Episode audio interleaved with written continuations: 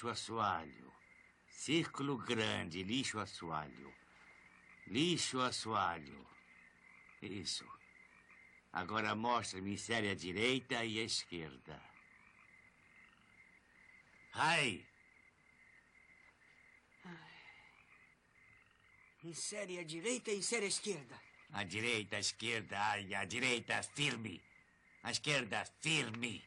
Concentre-se. Olho no meu olho. Feche a mão. Polegar para dentro. A direita, firme. A esquerda, firme.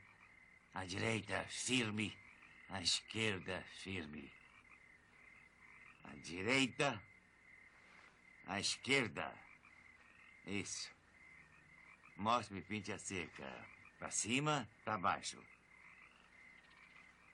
Para cima, para baixo. Para cima, para baixo. Outro lado, olho no olho, sempre olhe no olho. Mostre-me, pinte a casa, mas de lado. Mexa o pulso. Para cá, para lá. Para cá, para lá. Bom. Mostre-me em série à direita, à esquerda. Ai! Ai! Ai! Ai! Mostre-me pinte a cerca. Ai! Ai! Ai! Ai! Mostre-me de lado a lado. Ai! Ai! Ai! Ai! Mostre-me lixo assoalho. Ai! Ai! Ai! Ai! Isso. Ai! Ai! Ai! Posição. É, olhe no olho, sempre no olho. Volte amanhã.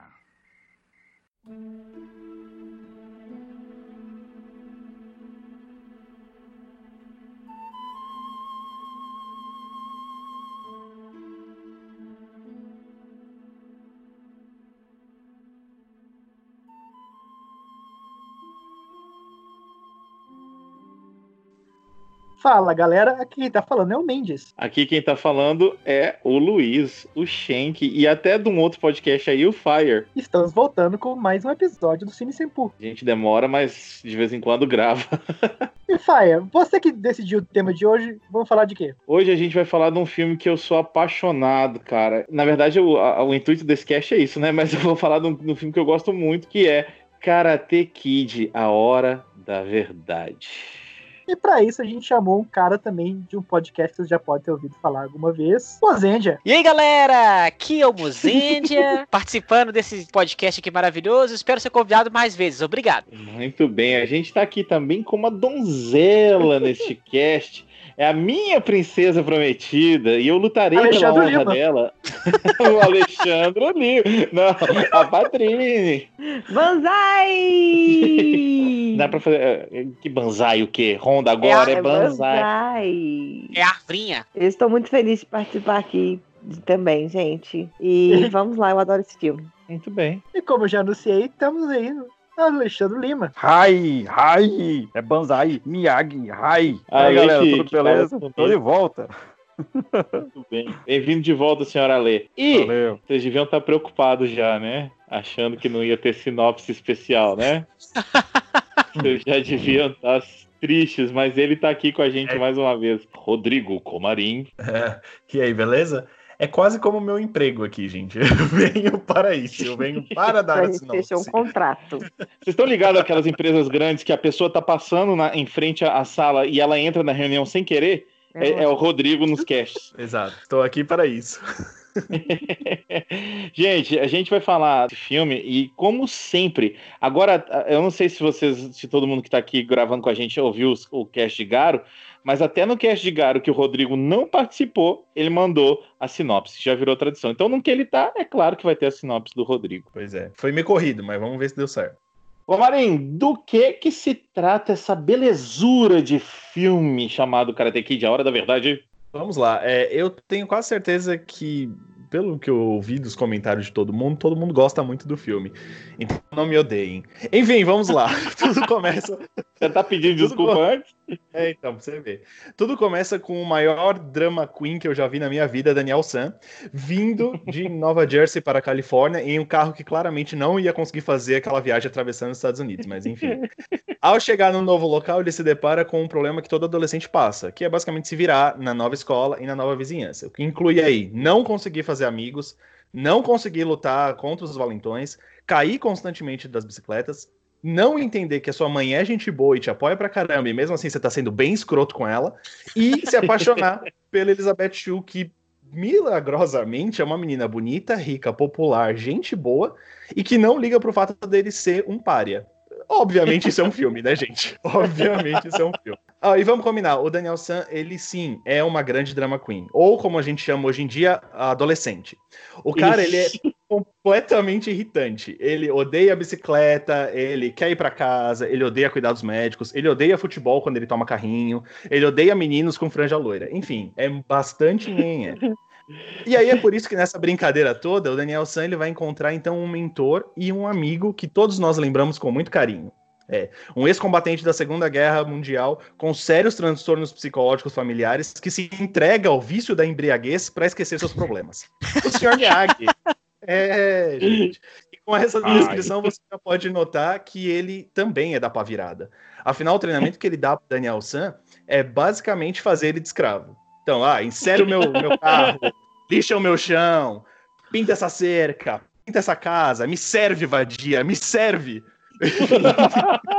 além de, além de é, falar para ele dirigir quando ele não tem carteira de motorista, é, deixar ele na ponta do barco e desequilibrar ele e fazer ele cair só para ficar rindo da cara dele, além de chapar o coco e dar bebida para um menor. Então, gente, não sei o que vocês veem de inspiracional nesse rapaz, mas tudo bem.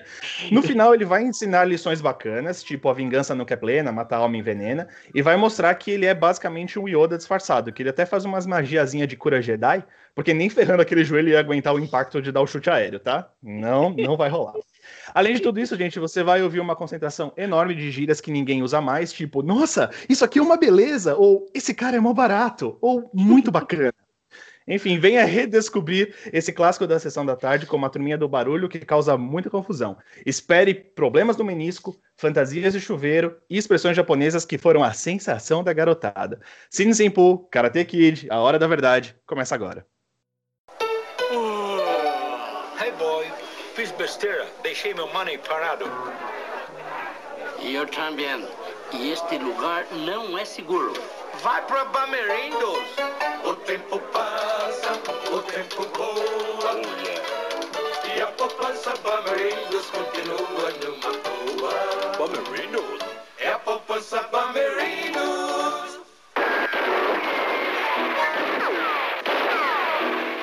O diretor deste filme também dirigiu Rock, assim como a trilha sonora foi feita pela mesma pessoa que fez a trilha sonora do Rock. É, não, isso explica por que, que toda hora eu achava que ia começar a tocar Eye of the Tiger. Eu não sei porquê, é? eu fiquei com isso na minha cabeça, eu vai tocar Eye of the Tiger, vai, vai tocar, então, mas não tá tocar. Eu não entendi do final. A do final do filme tem uma do treinamento, do, do, do, do torneio. É best. Ainda é best, Não, mas... Nothing's gonna ever keep you down. You're the best around. Nothing's gonna ever keep you down. You're the best around. Nothing's gonna ever keep you down.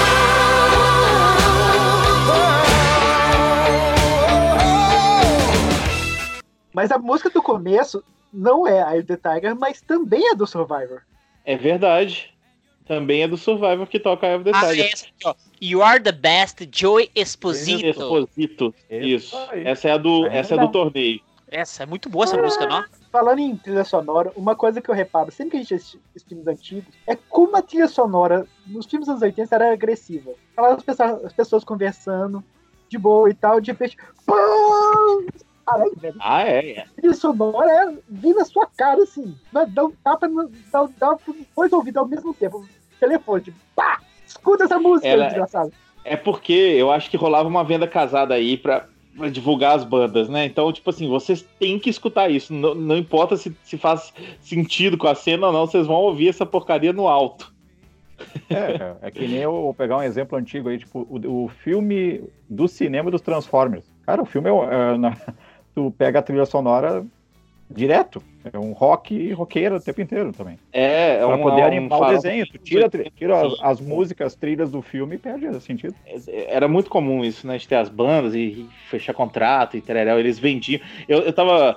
é, Aí falando de coisas no geral, eu tava vendo sobre o Clube dos Cinco. Eles estavam explicando que eles vendem a música pra quem quiser fazer. Tipo, aque- no Clube dos Cinco que tem a Don't You Forget About Me. Eles vender, tentaram vender pro Billy Idol, tentaram vender pro um não sei quem, e aí acabou caindo pra banda que eu esqueci quem é, que é, é Simple Minds. E aí eles, eles compram a, a música, eles compram o negócio e eles ganham dinheiro em cima. Então eu acho que isso, não sei se a prática é assim até hoje, mas naquela época tinha muito isso, sabe? Alguém vinha com uma composição, com uma letra parecida com o filme, e aí a a pessoa trabalhava em cima. É, é louco, é, é interessante isso. E falando do Karate Kid especificamente, é, o Bill Conte é um cara que faz a, a- a música do rock e, e o, o diretor também fez rock, então é a gente vê que existe aquela coisa né do treinamento, primeiro o drama, depois um treinamento e depois a, a redenção do, do herói, muito parecido assim.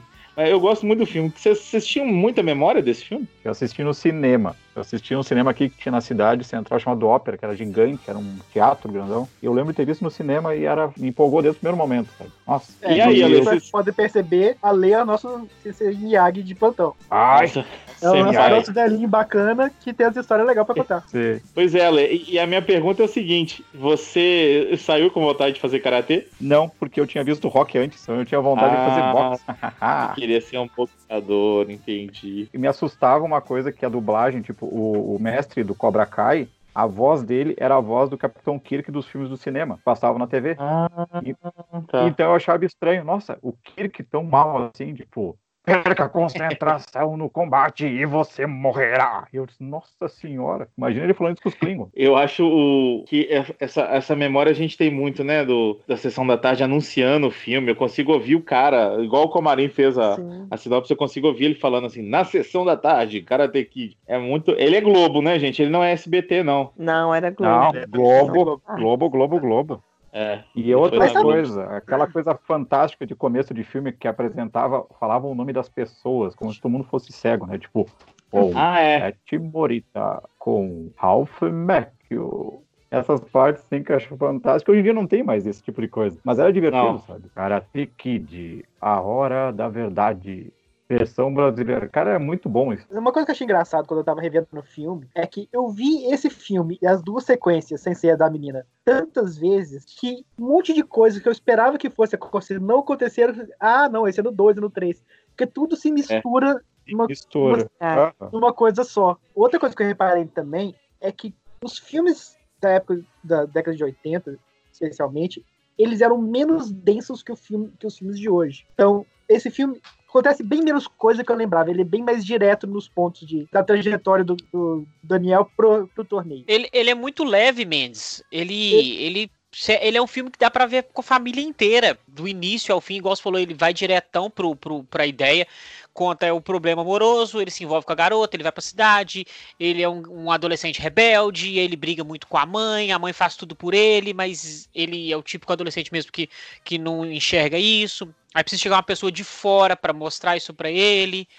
E, aí me desenrola tranquilamente e tal. Tem até umas coisas que no início, às vezes, eu falei assim: você pensa assim, nossa, mas esse menino tá fazendo tanta merda, por que, que ele, pr- principalmente na parte lá do baile, que ele, do baile à fantasia, que ele podia deixar quieto. Mas não, ele vai colocar água lá, o satanazinho tá no ouvido dele, e vai lá e coloca água pra molhar o cara. Podia não ter feito esse isso, filme, tá esse de- filme é tão leve, gente, que, tipo, na sessão da tarde mostrava o Johnny tava fechando um baseado no banheiro É. e, não, e passava na sessão da tarde. Isso foi, Pois não é. foi cortado. Mostrava o guri tomando saque e não foi cortado. Era Dirigindo. muito leve por causa disso. Dirigindo, não foi cortado pela Globo também. Mas o- aí, é, o- ele- aí- aí o menino faz, faz o que tem que estar fazendo lá. E aí você fala assim: não, mas por que que ele tá fazendo isso? Porque é adolescente. Tipo assim, a criança vai fazer isso, ele vai fazer isso. Porque ele tem que levar na, na cara, ele tem. E o Rock já disse: a, a, a vida bate muito mais forte. Então, ele tem que. Se ele não tá, se ele não tá aprendendo, ele vai aprender com os erros dele. E isso mostra durante tudo, todo o filme. E é, tipo assim, super tranquilo, super de boa, assim, você entende perfeitamente. E você vê que realmente tem um crescimento do personagem, tanto como pessoa mesmo. Você vê que ele realmente amadurece com tudo que tá acontecendo. E, e esse Não, negócio do filme ser assim, parecer um pouco menos. As coisas acontecerem muito rápido, né? Eu não acho que é muito rápido, assim, porque é um formato que eu tô acostumado, que a gente tá falando, né? De sessão da tarde mesmo, que tá acostumado. Eu acho que até é uma questão de, de formato para época, porque para época se pensava em filme para cinema, mas também para televisão, porque a televisão era o auge, né? Televisão aberta. Esse, na época, o tempo de duração de filme era tipo uma hora e meia, uma, hora e quarenta. Esse filme tem duas horas de duração. Esse é grande. É. Pois é. Eu acho que a Globo podou aí. É, Não, e aí tem isso, né? Pensando Tá bom. já no, no- no negócio das propagandas também. Claro. De inserir a propaganda, de ter que ter ali um, um espaço de tempo que vai encaixar na grade da, da televisão, né? Então, eu acho que até isso já era meio que pensado, imagino, né? Eu não sou estudiosa da, do- da história do cinema, mas imagino que seja assim. E aí, uma coisa que é, é engraçado terem falado isso, porque eu e o Fire, a gente assistiu, eu e o Luiz, é que você é Luiz, né? É, Sou Luiz, sou Fire, sou o que você, você pode me chamar de Samantha. tá bom. Pode me chamar de Judite. Samanta, agora é só É. Samanta agora. Até o final do Samantha. filme. Combinado. Eu, eu e Samantha Luiz assistimos Schenck como com- Samantha. Isso. assistimos com a minha sogra. É, ele falou, ah, vem assistir aqui no fim de semana, não sei o que. Ela sentou. Aí ela foi ficando assim, ela, quando ele apanhava, ela ficava Ela nem olhava, desesperada, nem gostava de olhar. Aí falava, ah, meu Deus do céu, eu não gosto de saber que ele. Ela já viu, né? Ela já sabe o que acontece, claro. Aí na hora que acabou, tava chegando pro final, acabou aí Já é a ela. luta final? Mas já é a luta final? Não, tem muito mais coisa. Eu lembro, acontece muito mais coisa até ele chegar aí. Aí a gente falou, não, não tem mais. Não, e a gente viu no DVD, que a gente tem um box de, de DVD com, com todos os, os três, os três primeiros, na verdade. Aí a gente falava, não, mas é no DVD. Ela, não, gente, eu tenho certeza. Eu acho que na época a gente tinha mais essa impressão de que era uma coisa mais demorada, até, às vezes até pelos comerciais também, né? E também pelo negócio que o Mendes falou de, de dos filmes terem passado muito, então a gente Sim. acha que é. Um Tan- mistura com o outro. Tanto né? é que até eu rever aí, tem uns oito, nove anos que eu reassisti depois de mais velho, eu tinha certeza que a música Glory of Love É, tocava nesse, eu né? I am the man who you fight for you.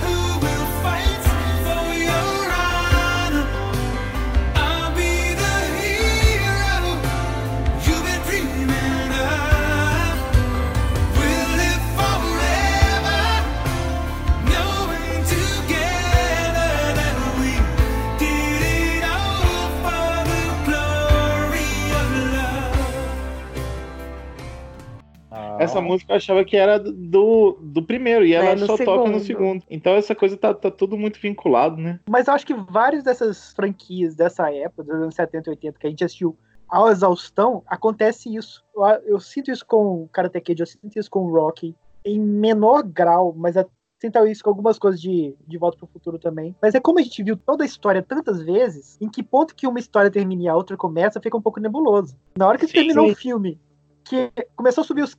Acabou o torneio, que começou a subir os créditos, eu falei? Pera, É, mas tanto, então, tanto que a, aquela a- a cena? cena? final é estranho, porque ela corta, tipo, ele derrotou o cara, aparece o Johnny. Johnny, você, ah, você, ah, você é um Você- cara legal, aqui o troféu, você merece. Aí dá um close no Pet Morita, Acabou. um freeze Então, e acabou. Eu, que o isso? filme Acabou o 2 filme? começa exatamente desse frame. O filme 2, eu vi os É, a gente tudo. fez uma maratona. Ele começa A minha exatamente desse dúvida, frame. a minha dúvida é se foi gravado junto. Eu não sei se foi gravado junto. Acho que não. o acho Daniel que tá um pouquinho tempo, mais é. velho Ele no tá um 2. pouco É. mais velho. O cabelo do, o cabelo do Sr. Miyagi também tá um pouquinho diferente. Cortadinho. Mas voltou todo mundo pro 2, né? Pra- pelo menos para pequenas participações. Mas outra coisa que eu reparei É, também, que também é uma coisa muito interessante da época, é que não tem o plot B rolando. Não tem o plot B. É só. A história é, é do Seca, Daniel né? San e do Miyagi só. A gente não sabe o que, que tá Uhum. acontecendo com a, com a mãe dele, a gente não sabe. Não fica mostrando Ah. coisas do- dos outros. A dos mãe dele tem um detalhe especial nesse filme, né? Ela se muda pra lá, abandona a família, parentes, amigos, todo mundo, porque ela vai trabalhar com computadores de foguete. E aí ela Aí, chega man. na cidade, ela vai trabalhar, ela troca computadores de foguete, que era uma nova moda, pra ser gerente de um restaurante, velho. É? É porque É, ela vai Ela fala. isso, mas ela acho que ela não tem um emprego ainda. Então ela precisa pagar as contas inicialmente. Isso, porque o, pelo que eu entendo é que ela vai chegar lá porque o mercado lá dessa área tá em ascensão. E aí ela, antes dela chegar lá, ela precisa de um outro serviço, né? Então ela vai tentar pagar as contas de algum jeito. Aí ela eu já- entendo assim. Eu achei estranho, porque ele fala que ela tá indo trabalhar com computadores de foguete. E aí, de repente, ela tá trabalhando no restaurante. Eu disse, ah, É, mas eu acho que a, a teoria do, do Mozart faz sentido. Mas no diálogo que ela tem com ele, ela fala isso com ele, né? Eu não lembro, mas ela fala com ele alguma coisa nesse tipo, assim. Exatamente isso, assim, que ela tem que primeiro trabalhar ali pra poder depois. Então, gente, os, os filmes de hoje, eles têm uma coisa. O Mendes falou que não tem o subplot, e também eu acho que ele- eles são mais. Eles precisam ser mais explicativos. Não sei se porque é assim, a- a- o público demanda isso, mas acontece mais hoje em dia. Assim, Dolarização dos filmes? Não é dolarização, não. Por exemplo, é, no começo é, é nítido que eles estão mudando de cidade, eles estão tentando uma vida nova, sem explicar isso muito, mas eles estão num carro de mudança, então já fica. Mostra eles cruzando o país, mostra que, obviamente, não tem um pai presente. E eu acho que num filme novo eles iam falar assim: desde que o papai morreu, a gente não consegue achar mais lugar pra ficar. Ou está muito difícil ficar aqui. Que bom que estamos mudando para começar uma vida nova. Sabe? Eu acho que talvez os filmes novos façam isso, deixem. Tem, sejam mais Mas- explicativos. é, se ou aquela ceninha básica de pegar um porta-retrato do pai, passar a mão assim, lembrar no Isso. filme, Ah, botar no cantinho pra mostrar. É. Eu só ia falar que isso é até uma coisa engraçada, porque é, realmente não tem menção alguma. Não dá pra saber se o cara morreu, se eles estão separados, se. Não sabe o que aconteceu. Ele simplesmente tá lá. Na verdade, tipo, só dá mais força pro, pro Miyagi pra ser a father figure dele, né? Mas assim, Sim. é, é estranho mesmo não ter nenhum. Assim, eu não, esp- não espero grandes explicações, mas. É, tipo, descartado totalmente, porque ela tá super feliz. Se ele, se ele morreu, faz muito tempo, porque ela tá super feliz. E se ela se separou, era um relacionamento abusivo, porque ela tá bem feliz, Ela tá assim, tipo, bem feliz. Ela tudo. feliz demais, né? Ela parece que ela tá trincada o tempo inteiro. Às tá vezes sempre tem que sorrindo. o pai. Ó, meu filho, meu filho apanhou. Ah! Às vezes ela conheceu o pai numa baladinha, fez o filho, depois nunca mais viu o cara. Sabe o que eu acho? Não é relevante pra, pra história do filme o que aconteceu Isso. com o pai. É, Sim, é Não, a relevante. única coisa que é relevante tem, né? é o fato Tipo, de não ter. é, Exato, desculpa. isso. Voltando um pouquinho, é, é que vocês estavam dizendo ah, das memórias tal, não sei o que lá. É engraçado. Eu lembro do filme passando na sessão da tarde, mas eu acho que nunca foi um filme que eu me prendeu a ponto de eu ficar assistindo várias, várias vezes. Tanto que eu assisti hoje e, tipo, eu sabia, eu sei do, do plot geral, eu sei dos negócios do pinta pra cima, pinta pra baixo, pinta pro lado, pinta pro outro. Ok, a gente sabe tudo isso, todo mundo lembra desse, Pinta, desse pinta. Negócio. É, eu tava lembrando também da música, música que não aconteceu, e eu fiquei engraçado. Eu tava esperando uma música que não tocou. Mas enfim, então eu tenho essas memórias embaralhadas. Mas é engraçado que a afetividade não, não tenho. Eu, eu, tipo, assisti, eu fiz, ah, legal. Mas, tipo, não, não, não bateu aquela nostalgia ou alguma coisa, tipo, do passado. Porque eu acho que nunca foi um filme que me prendeu tanto assim. E eu também passei muito da, da minha infância estudando à tarde. Então eu não assisti a sessão da tarde assim, cinema em casa. Entendi. Então talvez seja por Tô isso. procurando o botão de remover o seu contato, mas é. Não, a- olha só, isso, isso que você falou é interessante e é muito estranho porque a gente tem tanta certeza que algumas coisas aconteceram e de repente não é Não assim, né, aconteceu. Rodrigo? Exatamente. O negócio da música é muito engraçado, que eu fiquei o tempo todo falando, não vai tocar aquela música? E eu não sabia nem que música que era, mas tinha essa coisa tipo, tem uma música que toca que é muito conhecida e por que que não tá tocando? Exato, exatamente. Ô, gente, e, e olha só, ele chega lá, cara, e acontecem algumas coisas que pra mim são, são muito muito legais, assim, divertidas, sabe? Primeiro que ela chega assim e fala assim, filho, não precisa ficar chateado, não. Quando você chegar lá, você vai ver, você vai adorar a piscina que a gente tem no Nossa. condomínio, é incrível. Nossa, cara, é um, é um esgoto, uma vala. Cheio de dengue aquilo ali, meu Deus do céu. De E, e é engraçado porque a mãe é muito isso, né, cara? Fala, não, ela- a mãe tá sempre tentando Você animar. vai o- ver, vai ter uma você coisa vai muito legal. Chegar lá, Os ela é positiva. coqueiros, os coqueiros, ela fala coqueiros umas três, quatro vezes. Ah, é. Chega lá. Ela fala, "Olha, quer dizer praia, não sei o quê. E é, e é legal. Ah. E a outra coisa que eu acho, que eu acho legal é porque é assim. A minha mãe, cara, minha mãe cantou a pedra na hora. A a minha mãe chegou. Ele, esse, ele dá um chute de karatê no portão da casa, né? Pra entrar com a bicicleta. E acerta a cara de E acerta a pessoa. cara do menino. Aí minha mãe falou assim: esse menino vai trair ele. Tão rápido, já ficou amigo. E aí ficou amigo e tal dele, e eles combinam o luau, e por culpa desse menino que tudo acontece na vida do Daniel San. Pois é. Inclusive, ele sai correndo e larga ele lá sozinho. É, Porque se não fosse o moleque, ele não ia conhecer a Ali. Aí, ó, ele é, o amoroso É, dele, ó. Tem males que vem pro bem. Aliás, esse negócio do, da Ali com I, eu, eu notei um negócio engraçado, que ela vira. é, Porque essa cena acontece depois que ele já tomou um, um sarrafo do, do pessoal tudo. E o pessoal passou de moto encheu ele de areia, enfim. No outro dia ele tá lá, tal, ela vem, ela, ela vem com a bola de, de futebol, joga a bola e fala assim: Ô Daniel, pega aí. E aí ele pega a bola, eles conversam, conversam, conversam, beleza. Aí quando ela tá indo embora, ele, é, é, ele vira e fala: Ei, qual que é seu nome? Ela, ah, Ali, com I. E o seu? Porra, mas você acabou de falar, ô Daniel, pega aí, como é que você não sabe o nome dela? E ele ainda fala Daniel com L no final. É, porque- Daniel U, ou Daniel U. Ou Daniel com W, Daniel. É Daniel. É, eu sou o Daniel. Era mais egocêntrico do mundo, né? Daniel. Eu gosto da, da primeira parte que tem a, a velhinha que tá lá no condomínio. Tipo assim, ah, você é de Nova Jersey, eu já fui de lá. E tá lá, é, você conhece o Luiz tal? Ah, quem? O Luiz Fulano? É, você conhece? Não. Não. É meu tio, mas chega, não. eu repara, ela é doida. Mas ela sabe o caminho pro Miyagi bem rapidinho, né? É, Cara, Oh, e sério, todas as partes de comédia do filme eu ri. Nenhuma delas eu fiquei assim. Tipo assim, com cara de, de porta, sabe? Tipo assim, todas eu ri. Eu falei assim, é, então assim, o alívio cômico do filme funciona muito bem. Que eu mais Eu ri mais mato pela de dublagem. rir é a dublagem ajuda. Uma que eu mato de rir é aquela questão da faixa que eles perguntam pro. Ele pergunta pro seu Miyagi, qual é essa faixa? Aí ele, ó, eu uso essa aqui, segura bem a calça. Segura bem É. a calça. Eu assisti em inglês, e em inglês faz muito mais sentido, porque em inglês é a mesma palavra. Pra cinto, Belt. entendeu? Ah, é tipo assim, sim, é belt. belt, assim. Não, qual que é seu belt? Assim, é esse aqui de, de couro, sei lá, segura bem minha calça. É muito bom. O elefante é fã de Parmalat. O porco cor-de-rosa e o macaco também são. O panda e a vaquinha só querem Parmalat. Assim como a foquinha, o ursinho e o leão. O gato mia, o cachorrinho late.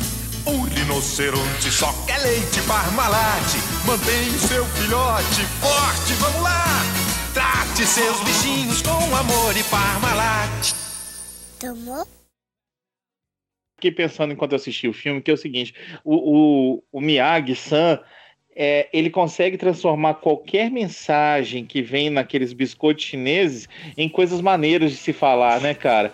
Tudo pra, Uhum. pra, ele é um aprendizado legal, é uma, uma- uma- tem uma frase de efeito que o Sr. Miyagi transforma, só que não fica, tipo, sei lá, aqueles livros de Autoajuda. autoajuda, coaching, qualquer coisa desse tipo. Não, cara, é, é, é muito simples o jeito que ele fala, e ele desmonta o Daniel San como uma figura paterna tem que fazer, geralmente, que às vezes o moleque tá cheio de si, né? Mesmo apanhando, ele tá cheio de si. E aí ele vai só, ó, não é assim, não é assim, que tal assim?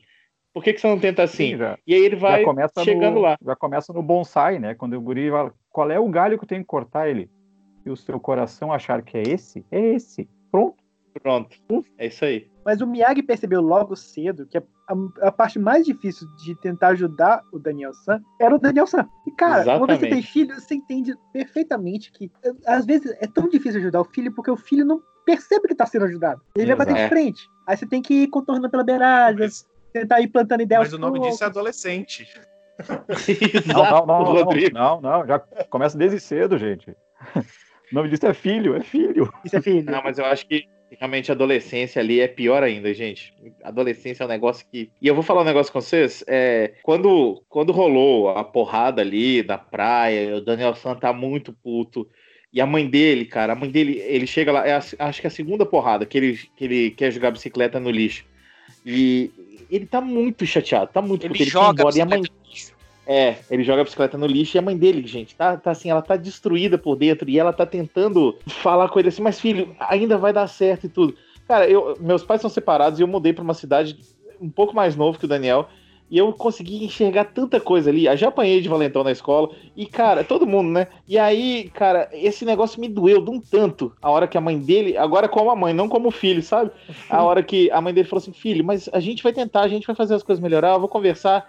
E ele sai assim, desgraçado da cabeça. Como se fosse o fim do mundo, Como se né? fosse. E aí ele começa a brigar com ela também. E aí eu volto lá no, no Ale, no, no Ale não, no Mendes, que fala assim: o problema tá nele, né? Não, o problema não tá, em, nem- não tá no Valentão, não tá na situação, o problema tá nele. E como é difícil, assim, você conseguir mostrar pra, pra uma pessoa que o problema às vezes é, é ele mesmo, né? É, é muito. Eu fiquei muito triste nessa hora. Eu já confesso que chorei. Karatê aqui, karatê aqui. Karatê, É. não, aqui. Aquela é questão da muito bom vingança, que a gente sempre, às vezes, tem aquela vingancinha, assim, que quer. E agora, aquela questão de. Ah, eu quero vontade de pegar aquele cara e esmagar. Calma, tu tem que repensar a coisa. E, e essa, essa questão também de, de, de não ter o, a, a figura paterna e o, e o seu Miyagi cumprir em algumas coisinhas simples, assim, facilita, É. sabe? Tipo, ele mandar o guri pintar a cerca, mandar o guri encerar, mandar o guri lavar todos os carros, mas mandar, não mandando daquele jeito de faça isso. Não, agora tu vai É. fazer isso aqui, agora tu vai fazer isso aqui. É isso. E faz a diferença. Você e você ensinar eu. disciplina. É isso. Sim, e antes de mandar ele fazer isso tudo, ele ainda fez um combinado com ele. Vou te ensinar o Ah. karatê. Mas você tem que fazer tudo que eu falar, sem, escuta. sem perguntar. É. E aí que vem essa coisa da pessoa, né? Eu acho que aí também tem muito desse do, do negócio do oriental e do ocidental, né? E, e- e isso mostra nesse filme, mostra nos outros também. É, essa questão de aqui a gente quer ter, igual ele falou, a faixa, quer ter uma graduação, quer chegar numa hora que vai formar, que vai acabar aquilo ali. A gente já começa o negócio querendo acabar. A gente já começa uma coisa querendo ser o especialista naquela coisa. Só que aí, às vezes, as pessoas não querem o caminho para chegar ali, que é o, o mais interessante. São as experiências, é o aprendizado que você vai ter até você chegar ao ápice ali do, do, do conhecimento daquilo que você está correndo atrás. E aí, ele tem isso, que é do, do, do ocidental. Ah, não, qual que é a minha faixa? E aí, como é que eu vou fazer? Aí chega num ponto e fala, pô, eu tô fazendo seu serviço todo de casa e não tô aprendendo karatê porcaria nenhuma. O que, que é isso? Não tô entendendo. Aí que vai, ele vai mostrar pra ele que ali atrás daquilo ali tudo tinha um ensinamento, né? Da, da- da- das coisas todas. É uma coisa que eu achei interessante nessa jornada toda e que eu acho que de uma forma muito implícita mostrou que a mãe do Daniel Santos sempre foi uma mãe muito presente pra ele. Sim. Porque ele quando, ele- quando o Miyagi passa uma tarefa pra ele, ele não faz uma coisa, fica pronto e vai embora. O cara fica lá Uhum. fazendo, ele não discute, assim, ah, beleza. Se essa é a minha tarefa, É. eu vou fazer e eu vou fazer até, até o final. E todas as tarefas que o Miyagi passa pra ele, ele termina. Co- Contrariado, nervoso, mas termina. Então, assim, isso de certa forma mostrou que ele é um cara dedicado. Não, então, uma coisa que eu ia, que eu ia dizer que, que não é tão relacionado à parte do, do treinamento, mas a parte em que o, o quanto a gente percebe, o, o quanto o Miyagi se preocupa com ele e tá interessado no que tá acontecendo na vida dele, etc, etc, é o próprio. a, própria festa fantasia. Que ele fala, não, não vou não, tal, não sei o quê. Aí ele, não, por que, que você não vai? Não, não tenho fantasia. Aí ele falou, não, mas se tiver, você vai? Aí ele, vou, ah, eu quero Aham, invisível, é não sei o quê. E aí ele vai e, e ajuda o moleque a fazer a fantasia de chuveiro, que ficou muito louca, velho. Vamos, vamos. Muito genial, Sensacional, né? Bem na hora.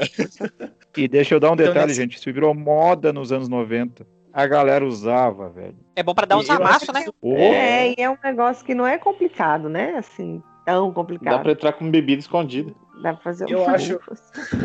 E eu acho que isso, tipo, é, é uma, é uma cena muito rapidinha, é bem singelo, não tem nada a ver com o resto do plot do filme, não tem nada a ver com o treinamento, mas eu acho que isso mostra o quanto eles já estão conectados naquela hora, o quanto eles já são amigos, o quanto o Miyagi já, já tá influenciando na vida dele. Porque isso é antes do treinamento começar. Aliás, eu acho que é antes dele, dele tomar a última coça. É, não, é nessa hora que ele toma a última É. coça que aí ele descobre que o Miyagi É. é, é. E aí você já vê que ele também já tá respeitando muito o Miyagi, mesmo sem saber que o Miyagi sabe lutar.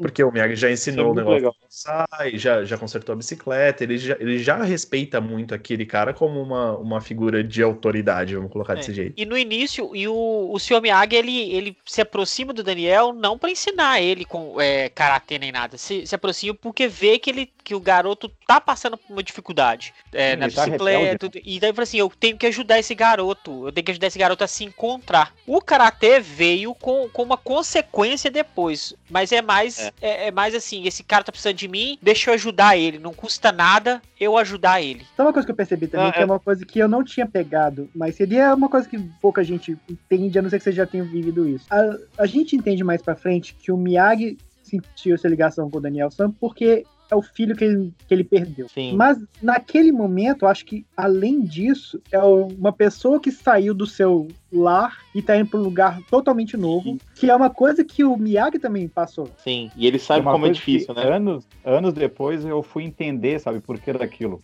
Porque a, a esposa dele, na época da guerra, ela ficou presa nos Estados Unidos, num campo de concentração, gente. Que na- durante a Segunda Guerra, os Estados Unidos fizeram campos de concentração para famílias japonesas. Então, É tipo, muito louco ele isso. foi, ele foi lutar contra os nazistas e a família dele ficou presa no país que ele escolheu pra lutar a favor, ela ficou presa no campo de concentração, gente. Depois que eu É descobri, maluco. entendi mais as histórias, aquilo ali me deixou muito tenso, cara, que é um sofrimento que ele passou e que ele passa a vida inteira, né? É Tanto mais, que- mais dolorido ainda, né? Sim, tanto que tem personalidades que fizeram histórias sobre isso. O, o eterno Senhor Sulo, do Jornal das Estrelas, o Jorge Takei, lançou ano passado uma HQ e ele contou essa história da família dele. Ele ficou preso num desses campos quando ele era pequeno. que Eram Cacete. centros de realocação, gente. E é é uma coisa muito tensa que ele passou. Ele passou anos.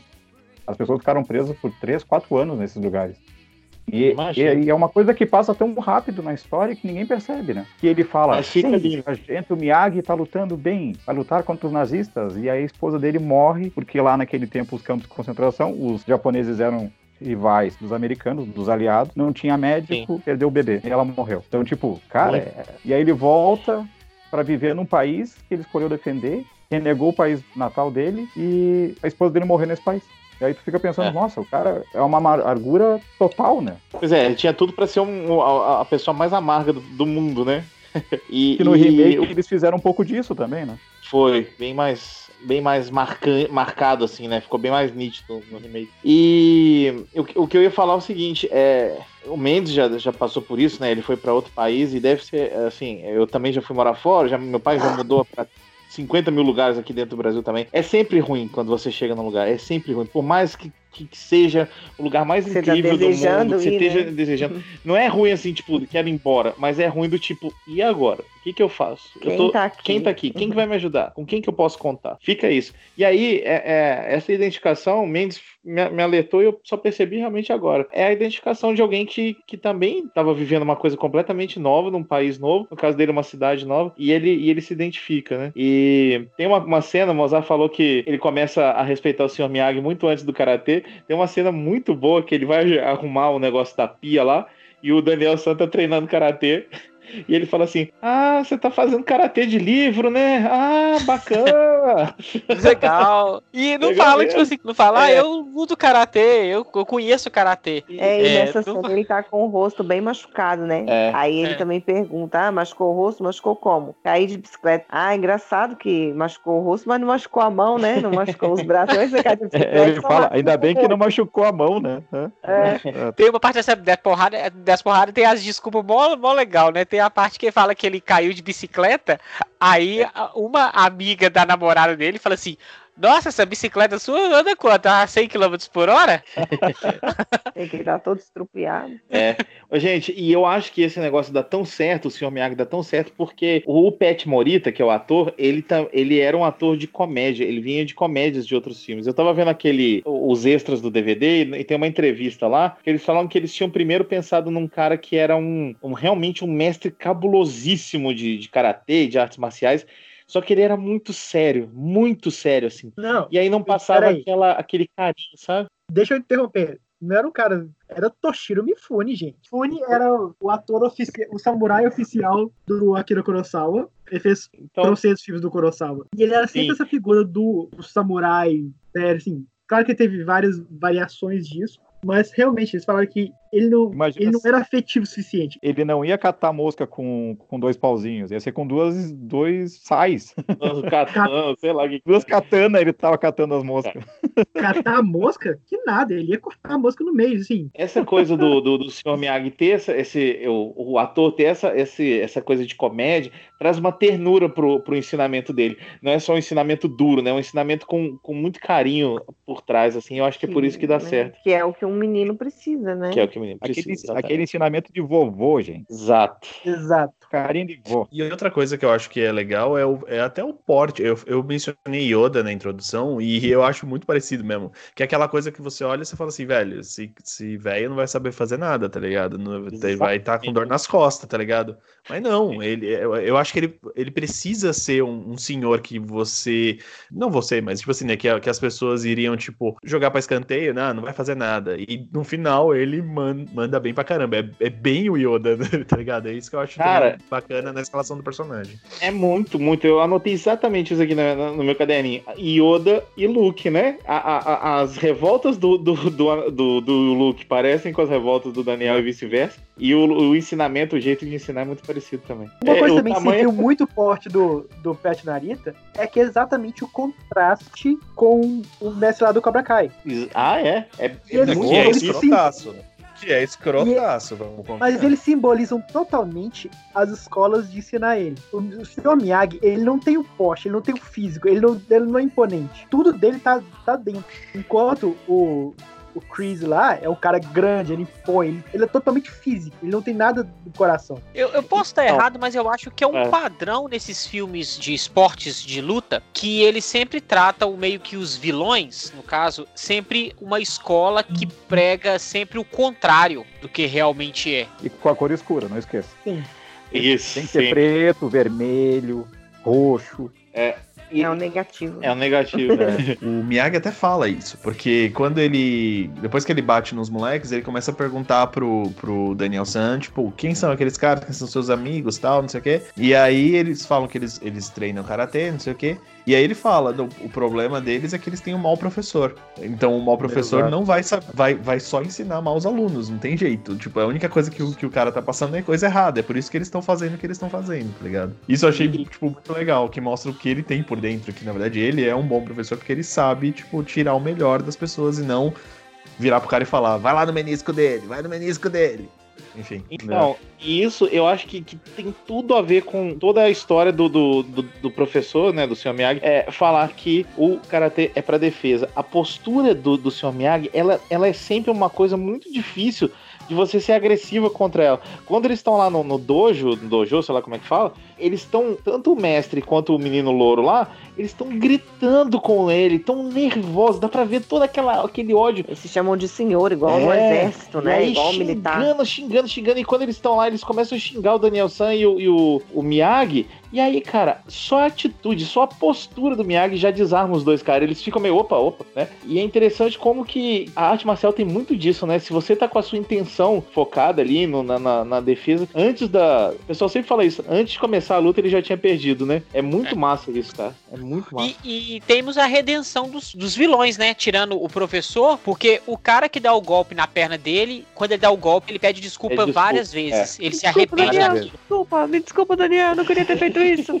Ah, desculpa, me desculpa. E, É. e no final também, o cara lá, o principal lá, esqueci o nome dele lá, o que briga com ele, o Tony. lourinho lá, o Johnny, Johnny. Johnny, Johnny. ele ele entrega o troféu pra ele, Daniel, você é o melhor, você é o melhor, toma, tipo assim. Não, não, não, não. Ele fala Não. Você é um cara bacana. Você Aí é um você é um cara cara- bacana. cara, Mas o interessante é que ele, não só entrega, ele toma o troféu da mão do, do cara lá Do- porque ele do queria né? fazer esse gesto. Outra coisa, o Johnny, ele entra já nessa, nessa luta, ou ele tá no meio da luta lá, e o professor dele, né, fala pra ele assim, ó, eu quero que você acabe com ele. E ele abre um olho do tipo assim, eu não vou fazer isso. Não, joga sujo com ele, não tem problema. E aí, cara, nessa hora que ele faz esse olho, já mostra que ele vai perder, porque ele já tá completamente fora, ele não quer mais estar ali, sabe? E é, e é muito legal mostrando como que, às vezes, o você cobrar demais, assim, é, ficar muito em cima, assim, não resolve nada, né, cara? O mais mais engraçado é que assim, agora eu vou pegar um pouco da nostalgia. Os Trapalhões zoaram tanto esse filme, várias vezes, e tanto que o golpe ficou meio misturado. O golpe da garça pelos Trapalhões era o golpe da gaivota do bico torto. Nossa senhora.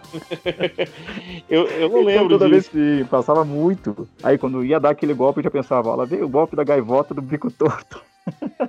Eu acho que eu acho que o golpe ele ali é muito mais artístico do que realmente um golpe. É mais pra mostrar que ali que meio que a adversidade, ele tá com, tipo assim, ele não pode apoiar na perna, como que ele vai atacar, como que ele vai, ele sofreu dois golpes muito fortes nas, nas pernas e aí ele como que ele se supera, ele supera ele mesmo, e aí você vê tudo aquilo que o filme queria, que o Sr. Miyagi queria cuidar dele, pra ele melhorar, que a gente já disse que o problema do filho é o filho. Então ali ele supera ele mesmo pra poder conseguir vencer. Gente, Ah, o Mozart só vai o- gravar agora CN Sempo, porque ele tá, ele tá tão inspirado nesse cast.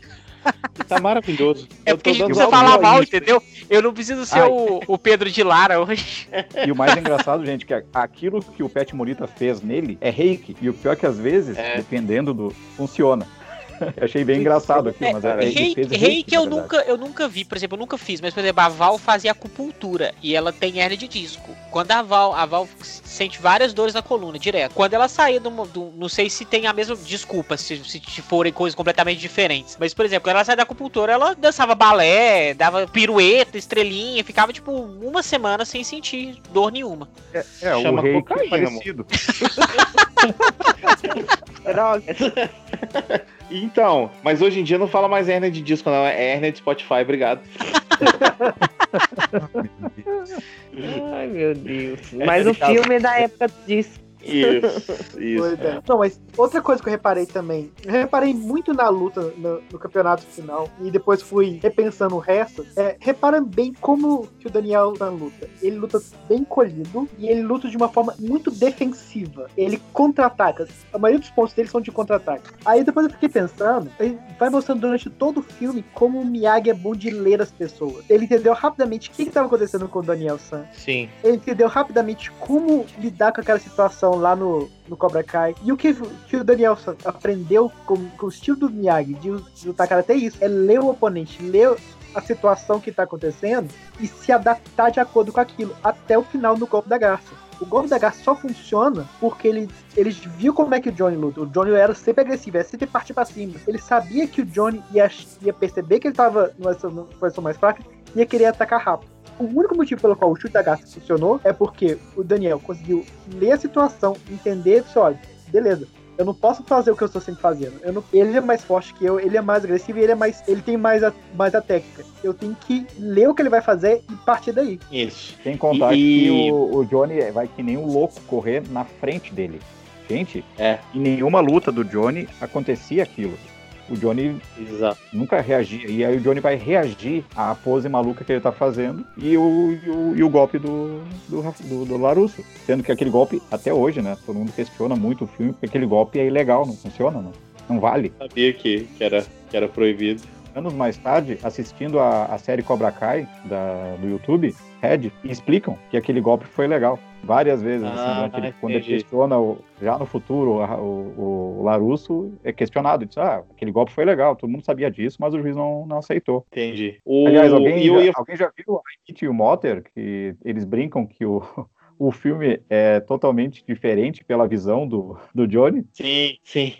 Na, na, na série eles fazem essa, essa brincadeira, né? Essa inversão. Que o Barney ele, ele, ele entende tudo como se o Johnny fosse o bonzinho do filme, né? Exato, é que nem quem assiste, ah, quem brinca, quem brinca muito isso no, no- no- Todo mundo odeia a Chris que fala que o, o Rock não devia se chamar Rock, devia se chamar Apollo, o, o filme.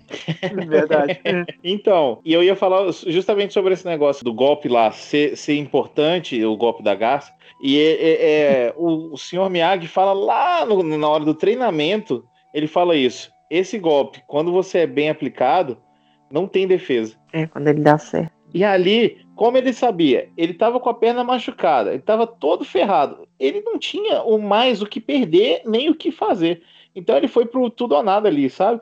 E é por isso que o filme chama A Hora da Verdade. Obrigado. A hora da verdade Olha então é a hora que ele es- escolhe dar o golpe. Dá o golpe. Eu acordei, tirei o meu pijama, fui pra minha cama e depois dormi. Aí eu fui tomar café e deitei na cama, peguei o meu pijama e eu já fui logo pra cama, yeah, yeah. Eu fui pra minha cama, na cama com o A pijama. vida tem que ser mais na do que cama isso.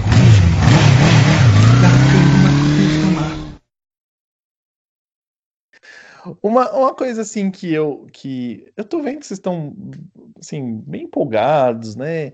E falando Vai, tão bem Rodrigo. de todas as Vai, coisas. Rodrigo. Mas, ó, Quem vamos tava reclamando de mim, Fire? Olha só quem tá fazendo Aí, meu o papel. Pedro Pilar desse Não, cast. Eu, eu preciso ser, eu preciso ser crítico em alguns pontos. Eu sei que anos 80, eu sei um monte de coisa, mas vamos combinar que tem duas coisas que são bem bizarras. Primeiro, a gente já comentou, mas eu vou voltar nisso porque eu acho muito estranho, a tal da redenção dos dois moleques. A gente sabe que ó, o professor vira pra eles e fala assim: "Ah, não, quebra a perna dele". Ele: "Não, eu não posso fazer isso", mas ele vai e quebra. "Ai, desculpa, velho, desculpa, desculpa". No, fi- e no final, o cara que toma um chute na cara fica, ô, cara, você é muito bacana, velho. Por que, que ele mudou a opinião do, do Daniel San só porque ele tomou um chute na cara. Claro, Tudo bem. Rodrigo, na, na segunda-feira eles tinham aula, cara. Eles, eles não iam querer levar outro chute desse. Mas ele não precisava ter feito o cara ser muito bacana. Só abaixa as orelhinhas e vai pro seu canto, velho. Você fez tudo errado até agora, agora você pode repensar sua vida, beleza.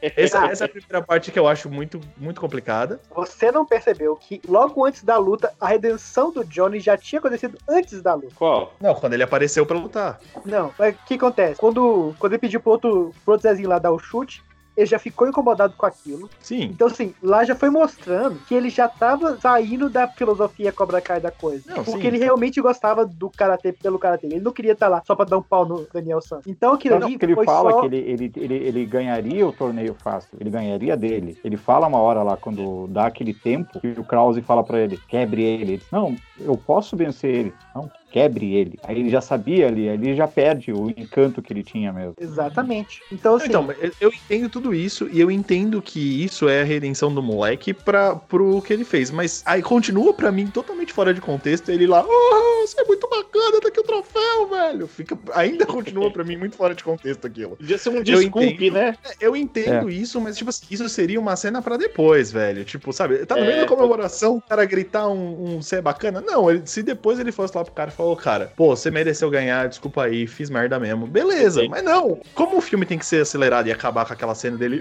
"Ah", parado lá, tipo, Avenida Brasil, então, tipo, esse, esse é um problema que eu acho. Eu consigo entender o arco, mas eu acho que é meio mal executado, principalmente essa redenção dele, que eu acho que nem era necessária. Eu vou falar bem a verdade pra vocês. Se o cara tivesse desaparecido, ia ser até melhor. Aí aquela desculpa no meio da multidão eu achei meio estranho. E a outra coisa que eu queria mencionar é.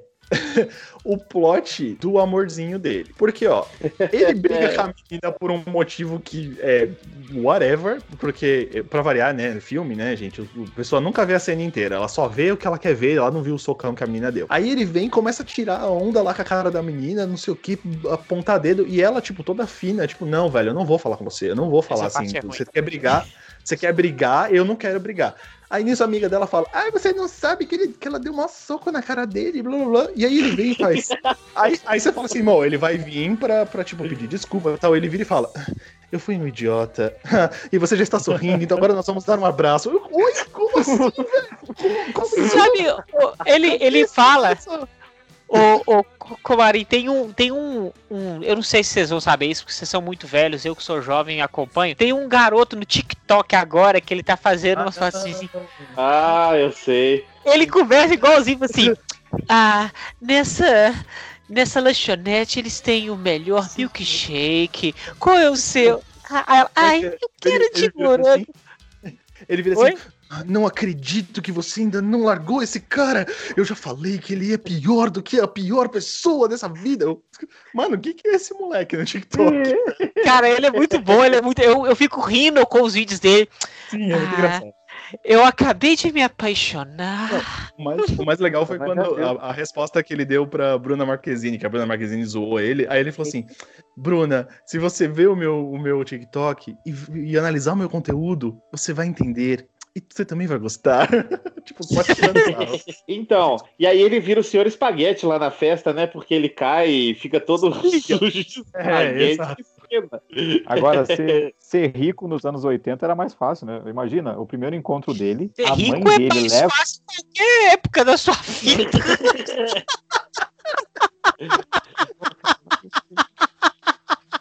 Ah, tudo bem, deixa ela aí naquele carro que tá quebrando. Vão empurrar o carro. A minha filha vai empurrar o carro. Cara, os anos Isso. 80 eram muito malucos. Eu fico pensando, não mostrou no filme, eu fico pensando, os pais olhando pra aquilo, tipo, é... o que, que a gente faz agora? É, eu fiquei pensando. E ele- Eu, como pai, pensava, meu Deus do céu, ela, ela largou o Johnny pra isso? Eu sempre esqueço desse detalhe, né? Ela era a namoradinha do Johnny. Não é, ele não, não é que ele só gostava dela. Eles chegaram a ter uma coisa, né? Sim. Sim. E aí, nos extras do DVD, de novo, ele fala assim, gente, o, o Johnny fala, né? O ator do Johnny fala assim, gente, ele só tava tentando defender a garota dele. Ele é o herói dessa história.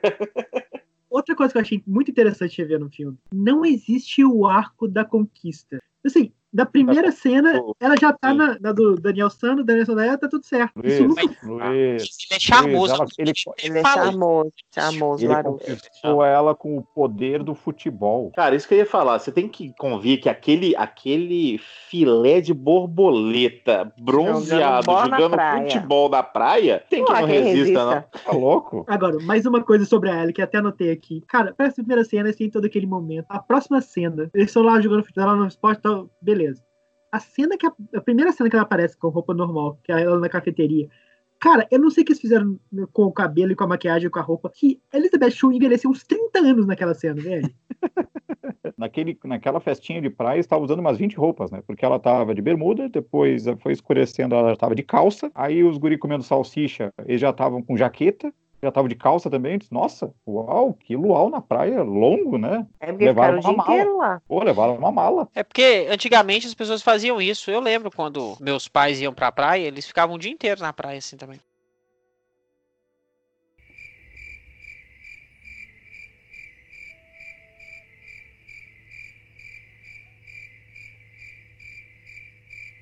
Gente, é uma piada, vocês podem rir depois. Ah, É, já, bacana.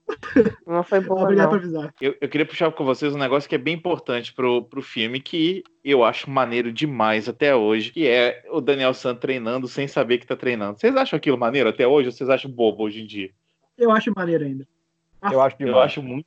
Comarinho, o que, Eu que você acho acha? Como assim, velho? Você tá querendo Porque que eu... ele tá fazendo o papel do. do.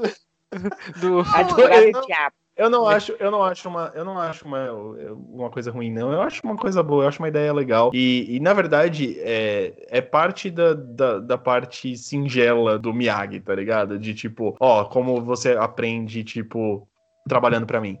Enfim, é, é da hora isso. Eu acho isso, isso bem bacana. Que é aquela coisa de, de você realmente saber ensinar uma pessoa sem que ela tenha que se esforçar tanto. Não se esforçar, mas tipo, sem que ela tenha que, que pensar no que ela tá fazendo. Porque, na verdade, o que ele tá desenvolvendo ali é memória muscular, basicamente, né? É tipo, é saber o que fazer quando, quando rola alguma situação. Então, a repetição, fazer círculo, o círculo tem que ser feito assim, assado. E, e lembrar dos comandos, tipo, automaticamente na sua cabeça. Então, tipo, é uma, é uma técnica muito esperta de, de você treinar o seu corpo pra, pra reação, que é o, o estilo mais de luta, que é o negócio do contra-ataque que a gente já tinha mencionado antes. Então eu não acho ruim, não, acho legal. Estão querendo me fazer ser o maldoso, mas eu não vou ser tão maldoso assim. Mas legal que eu dou, uma, eu dou às vezes uma de mestre Miyagi com um aluno que eu tenho de, de artes, que aí eu, eu vou, às vezes eu dou uma técnica de fazer a chura sem parar. Faço aquela chura sem parar, sem parar, sem parar, sem parar. E às vezes ele pergunta, por que, que eu tenho que fazer isso? Eu disse, depois eu te explico. Aí de repente ele eu peço para ele fazer uma outra coisa e ele faz de um jeito que ele lembrou porque ele fez aquela técnica que eu ensinei antes, né? E ele, Legal. nossa, como eu consigo fazer isso? Porque tu fez aquela outra sem parar e tu acabou memorizando essa. Aí um Você dia eu, assim eu fiz ele essa. tá, tá, tá, tá, tá, tá, tá. É, ai, ai. Aí às vezes ele, Ai. eu até brinco com ele, eu, eu dou uma de mestre Miyagi contigo. E aí esse treinamento todo foi, foi, foi bem legal, eu gosto muito, e eu gosto que, tipo, parece que o Karatê tá presente em tudo, sabe? Eu sei que é uma, Sim, uma galhofa sim. falar isso, mas eu, parece que o Karatê tá presente em tudo. Em cada, cada coisa que você faz, você, você pode enxergar a arte marcial ali. E é muito legal isso. E aí, cara, é, teoricamente é super funcional, né? Dá muito certo, eu E- acho isso demais. E aí você acha que também não está relacionado ao fato de que a gente já falou aqui, o Luiz Mendes falou que o Miyagi é super observador. Ele observou toda a situação, Daniel San resolveu ajudar, não sei o quê, e observou inclusive aquilo que a gente falou, que ele não tinha uma figura paterna. E aí talvez é, é, ensinar o karatê dessa forma, obviamente além dos benefícios que ele ganhou na casa dele, né? Que a casa ficou Né, Rodrigo? reformada, mas sem, sem brincadeira. É, de verdade. Talvez ele também tenha feito isso para o menino ter esse senso dessa responsabilidade de saber fazer as coisas em casa, sabe? Assim, Totalmente. se ele precisar é, pintar uma porta na casa dele, se ele precisar consertar uma cerca, se ele precisar. é, o dia que ele tem o próprio carro, ele dá o carro pro menino. O dia que ele tem o próprio carro, ele não vai precisar de alguém para encerar o carro dele, para limpar o carro dele. Ele mesmo vai poder limpar o próprio carro. Entendeu? Então, ao mesmo tempo que ele tá ensinando a arte marcial, ele tá ensinando a disciplina em outra coisa. É. são essas atividades práticas. Talvez ele vai poder ajudar a mãe dele, vai poder, quando ele tiver a casa dele, Até né? se precisar arranjar um emprego, fazer qualquer Sim, coisa pra alguém aí. também. né? Eu acho É, que esse é o aí- ponto. eu- é, é a criação de caráter, tá ligado? Tipo, é, é passar essa parte de caráter pro, pro, pro menino. Não que ele não tivesse, mas tipo, ah, já que ele não tem um pai ali pra, pra também ajudar, a- até uma, porque querendo ou não, a mãe tá sobrecarregada, ela, ela, ela acabou de mudar, ela tá no, tentando um emprego novo, tá, tá no emprego temporário. Então, assim, é muita coisa acontecendo naquela família. Então, ele, ele vem com isso pra, tipo, ajudar nessa formação de caráter do menino. É bem legal. Não, mas se vocês pararem, o treinamento de karatê, no final das contas, foi mais uma consequência do que o realmente propósito. Eu acho que foi um. Foi um fator, uma série de coisas que o Miyagi ensinou pro Daniel-san que no, eventualmente ajudaram ele no karatê, mas ele ensinou ele a ter disciplina, ensinou ele a, a refinar os movimentos dele, fazendo tudo aquilo, do jeito que o Miyagi tava falando, ó, você não pode fazer de qualquer jeito, você tem que fazer desse, ele tinha que concentrar naquilo. Então, nisso, ele estava desligando a cabeça de todos os problemas dele para concentrar naquela, naquela tarefa que estava na frente. Então, assim, é um monte de coisas que ele ensinou pro Daniel San, formando o caráter dele, ajudando ele a melhorar como pessoa. E no final das contas, o karatê foi só a cereja no topo do bolo. É, mas a, a, a- arte É, marcial ela tem muito isso como função, né? de- Na, na- na real. Pelo menos quando eu fiz a fala do meu, do meu sensei lá era essa, de melhorar a pessoa como um todo, não tornar ela uma arma assassina. É, o que vem muito da cultura oriental, né, velho? De você sempre dar responsabilidades pras para as pessoas desde criança. Então, é você aprender aquilo, é você respeitar os seus superiores, é você respeitar a comunidade em que você vive, é você se tornar uma pessoa melhor dia a dia fazendo a sua parte no mundo. É, é bem a cultura oriental e é por isso que as artes marciais maior parte vem de lá e, e todas elas são têm esse cunho de tipo disciplina no final das contas, é bem legal. E isso a gente vê que ele, ele recebe responsabilidade desde a hora lá que ele chega pra fazer o bonsai. Ele fala assim: ai, que legal, ele faz você. E aí, cara, o que um adolescente quer? Ser tratado como um adulto, né? E o, Dan- o Sr. Miyagi faz isso, mas ao mesmo tempo ele cobra a responsabilidade do menino, sabe? Ele fica encantado de, de alguém confiar nele de cara, assim. Poxa, ele tá deixando eu fazer aqui o bonsai e tal.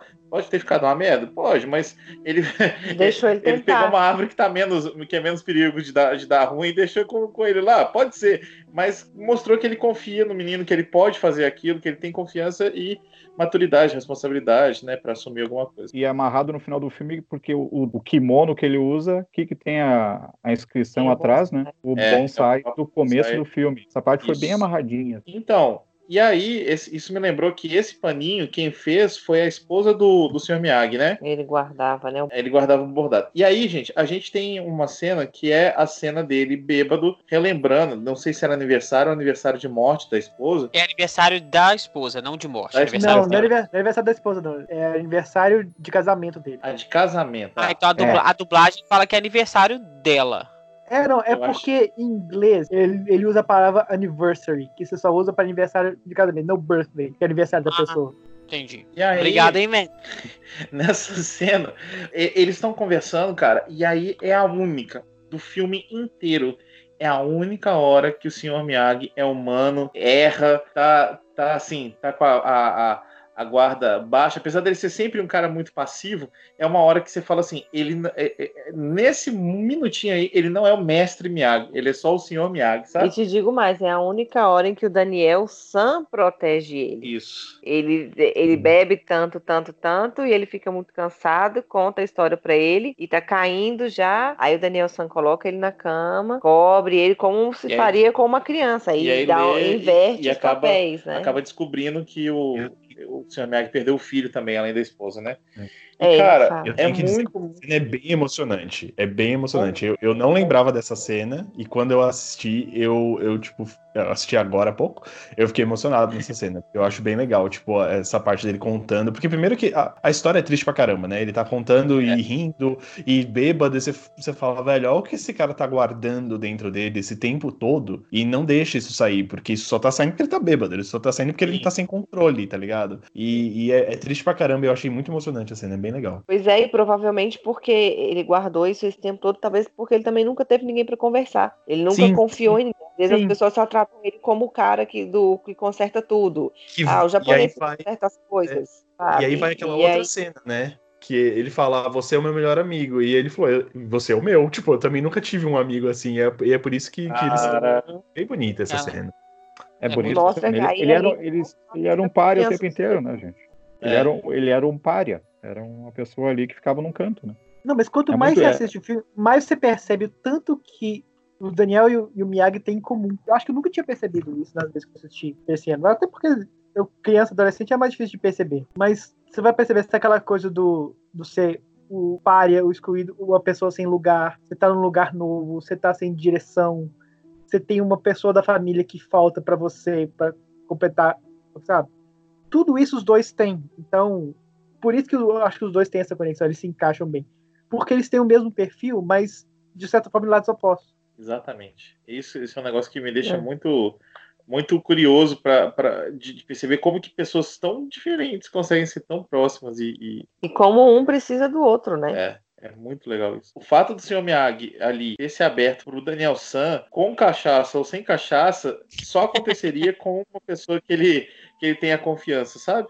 Não é com qualquer pessoa, mesmo se ele tivesse bêbado. Ele não, se fosse outra pessoa que estivesse ali, eu tenho certeza que ele não ia. Sim, até porque aparentemente todos os aniversários ele bebe. Ele bebe. Porque é um ritual. Ele É. veste a farda, ele abre a caixa, ele re- revê as memórias, ele repassa aquilo ali e ele bebe. Então ele fala com o assim, ah, hoje é o dia, tem que beber, não sei o quê. blá, blá, blá." Então, aparentemente ele faz isso há muitos anos. E ele nunca falou isso com outras pessoas, né? É isso. E nunca É, teve e- alguém na casa dele pra ver ele fazendo isso. Tem isso também, mesmo- né? Exatamente. Daniel é o primeiro que tá fazendo isso. Mesmo porque ele só fica mais na oficina, né? Ele não deve ficar muito tempo em casa. Porque É, é, uma, é uma coisa que é uma coisa que para mim fica é muito difícil de entender, sinceramente. Eu acho que não- eu não vou entender como uma falha do filme, mas é muito difícil de entender porque tipo assim, ele tá naquela oficina. Aparentemente no início do filme, eu acho que a ideia é essa mesmo. Mostra que, tipo assim, quer saber que, tipo assim, que ele mora ali. Ele mora ali naquela oficinazinha ali. E aí depois você vê que ele é um velho que tem. que ele é- não é rico, mas tem uma, uma condição financeira muito boa, que ele tem uma casa muito grande. Eu tô assistindo alguns programas de reforma e construção, e algumas casas realmente no interior, assim, são mais baratas mesmo. Fica até de cara. E outras são extremamente caríssimas. Mas, por exemplo, ele tem uma condição de vida boa, ele tem uma coleção de carros. Ele tem uma varanda, ele tem uma casa muito boa. E fica. E aí, depois daquela plot, ela sai da oficina, né? Não tem mais nada da oficina, ele Mas só fica acho- no treinamento. Eu acho, Ozar, que isso é também um- uma. Querendo ou não, uma crítica, porque, querendo, assim, ele faz os trabalhos, hum, tipo, do- de, de consertar as coisas lá no, no condomínio, certo? É como a gente Ele é o olha. zelador. Ele é o zelador. É, então, é, e como a É gente é normalmente encara essas pessoas, a gente não encara essas pessoas, a gente que eu digo assim, a, a- a sociedade, não encara essas pessoas como uma pessoa. Ele é só a, São pessoas o funcionário que vai vir aqui e trocar. Então ninguém sabe da vida do cara. No final das contas, eu acho que é isso. Por que, que o Daniel consegue saber onde ele mora, a- ajudar na casa dele, saber da vida dele, ganhar um carro, etc, É. etc. Porque ele se interessou. Porque ele se interessou em, em saber quem é aquela pessoa e não tratar ele mais de novo como um instrumento, como talvez todo mundo tra- tratasse ele até agora, entendeu? Porque ali os dois eles, eles são iguais. Porque do mesmo jeito, tipo assim, o, o Sr. Miyagi ninguém tava preocupando com ele. Ele, como você falou, ele é só o zelador, só o funcionário ali, só a pessoa que conserta. E o Daniel Sen tava sendo rejeitado por todos. Ele, tipo assim, o primeiro amigo que ele fez já deu as costas pra ele. Na primeira briga, entendeu? Porque amigo que é amigo chega dando voadora. É, então, assim, o primeiro amigo deu as costas pra ele. Ele só tinha na- a namorada que ele queria ficar, mas ele não sabia se esse relacionamento ia dar certo. Entrou de cabeça nele. Então ele falou assim: Ó, eu vou, vou colar nesse senhor aqui, que esse senhor, pelo menos, tá me dando amizade. Que ninguém mais aqui nessa cidade tá me dando. Pelo E aí, menos por- consertou minha bicicleta, né? É. É. E, e a mãe queria pagar e falou assim: não, não quero pagamento. E ganha dois bonsai ainda, olha só. Eu queria ganhar um bonsai. Essa questão da oficina, eu também enxergo de uma forma que às vezes é assim. Tem muitas pessoas que são assim. A pessoa, quando ela é sozinha, aí ela começa a se dedicar muito mais ao trabalho. E aí talvez para ele já fosse mais cômodo ficar ali, porque de repente o pessoal ia, sei lá, ia estourar um cano de madrugada ou de noite, no final do dia. ia se sentir necessário. E aí, exato, é uma forma da pessoa se sentir necessária e ela já tá ali mesmo, ali tem o que ela precisa, tem, sei lá, um lugar para ele dormir, um lugar para ele comer, um lugar para ele ficar lá com os bonsais dele e tal, beleza. Talvez ele não visse tanta necessidade de voltar para casa dele, porque não tinha um, um- aí olha que coisa mais legal, não tem um sentido de casa, e o sentido de casa que a gente tem é o sentido de família. E a partir do momento que ele conhece o Daniel San, aí ele tem um sentido de família de novo, né? Né? Mas Tanto acho que a casa dele, assim, não é uma casa mal cuidada, mas a gente viu que era uma casa que precisava pintura, precisava pintar a cerca, pintar a casa, precisava Lixar lixar, o o chão. Pois é, precisava de tudo isso. E aí, De tanto que ele não de ficava. que ele né? não ficava lá, É. né? De tanto que ele não, não usufruía daquele lugar ali para ter um cuidado, um capricho com aquele lugar ali de, de detalhes, né? Então acho que pode ser isso também. Eu acho que tem mais um detalhe nisso também. Não tinha ninguém na vida do Miyagi. Então, ele ir pra aquela casa grande era um, um reduto de solidão. Ali, pelo menos na- no prédiozinho lá, ele tava cercado de, de pessoas. Ah, beleza. As pessoas não enxergavam ele como pessoa, não tinha aquela coisa da, da conexão, mas era gente, Sim. sabe? Era, eram pessoas, era, era uma interação que ele tinha. Então, a partir do momento que ele criou essa relação com o Daniel, que ele tinha alguém na vida dele agora, ele foi pra casa, porque agora ele não ia estar lá sozinho, ele ia estar lá com alguém. Exato, cara. E outra coisa, ali ainda tem aquela coisa que a gente tá brincando do, de pegar a mosca com palitinho, que acontece sempre ali no, no, no- como é que chama isso? No, no galpão, e depois é- acontece na casa dele. Começou nessa, nessa, nessa estúdio, não é o estúdio que ele tem, né? Tipo um cantinho, Oficina. um- uma oficina. E aí começa ali, depois eles, eles, eles na casa dele, ele tá treinando também, tentando pegar a mosca e tudo mais. É, na casa dele. E aí o Daniel San vai lá e pega. E ele fala assim, ó, quem consegue pegar isso, consegue qualquer coisa. É aí que eu acho que, a gente- que ele mostra que também o Daniel San não é só mais um menino, sabe? The Chosen One. É, tipo The Chosen One, meio Luke Skywalker, né? De novo que a gente falou isso. Mas, na verdade, o Chosen One é o Anakin, que É o merda. Então, o que que acontece aí? Ele pega a, a mosquinha ali e fala assim, olha... O Sr. Miyagi é um cara especial, mas ele encontrou um aluno especial também, né? São duas, duas almas muito conectadas que se encontraram né, naquele momento e, e- e isso mostra que... Porque assim, a gente acha o, o Sr. Miyagi muito foda, mas o Daniel San ele é muito persistente. Ele, ele é muito persistente. Chega a ser chato tem hora. Tanto que ele, que ele é teimoso e ele continua brigando, cara. Eu nunca vi uma pessoa que apanha tanto e continua insistindo na, na, na, na briga, cara. Ele é. Ele é tupetudo, velho. E é legal Italiano, isso, né? sabe? Ele é. Ele é o quê? Rock Italiano. Balboa, velho.